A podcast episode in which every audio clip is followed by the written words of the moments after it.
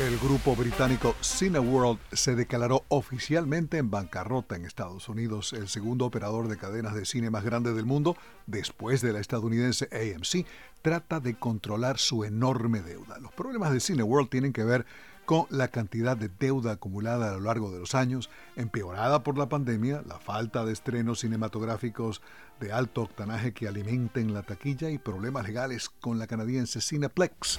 Según medios de prensa dentro y fuera de Estados Unidos, en el transcurso de una semana desde su estreno, The Rings of Power se ha convertido en una de las series más vistas de Amazon Video a escala internacional, la cual también ha sido muy bien recibida por la crítica, especialmente por su cinematografía. La primera temporada de The Rings of Power, precuela de Lord of the Rings, fue filmada en escenarios naturales en Nueva Zelanda a un costo de 750 millones de dólares, hasta el momento la serie para televisión más cara jamás realizada.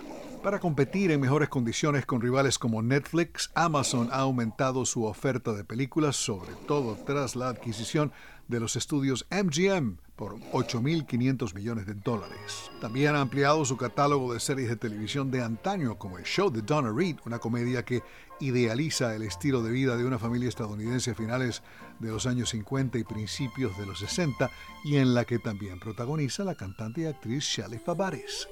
Donna Reed fue una actriz con experiencia en la radio y que es recordada además por el papel de Mary Hatch Bailey en la clásica película de Frank Capra It's a Wonderful Life.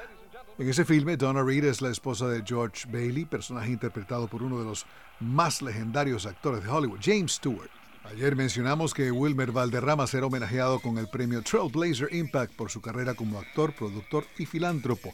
La ceremonia de entrega de los premios de la Coalición Nacional de Medios Hispanos de Estados Unidos tendrá lugar en Beverly Hills el viernes. La ceremonia también será galardonado el actor Sholo Maridueña, quien recibirá el premio Estrella Emergente por su defensa de la comunidad latina y de la importancia de la representación hispana en el cine y la televisión de Estados Unidos. Sholo interpreta a Miguel Díaz en la serie Cobra Kai de Netflix, la cual comienza su quinta temporada esta semana y acaba de terminar la producción de Blue Beetle, donde representa al primer superhéroe latino en un papel principal para DC Comics Warner Bros. Justin Bieber dijo que hará una pausa en su gira internacional debido a problemas de salud física y mental. Bieber se presentó la semana pasada en Rock in Rio.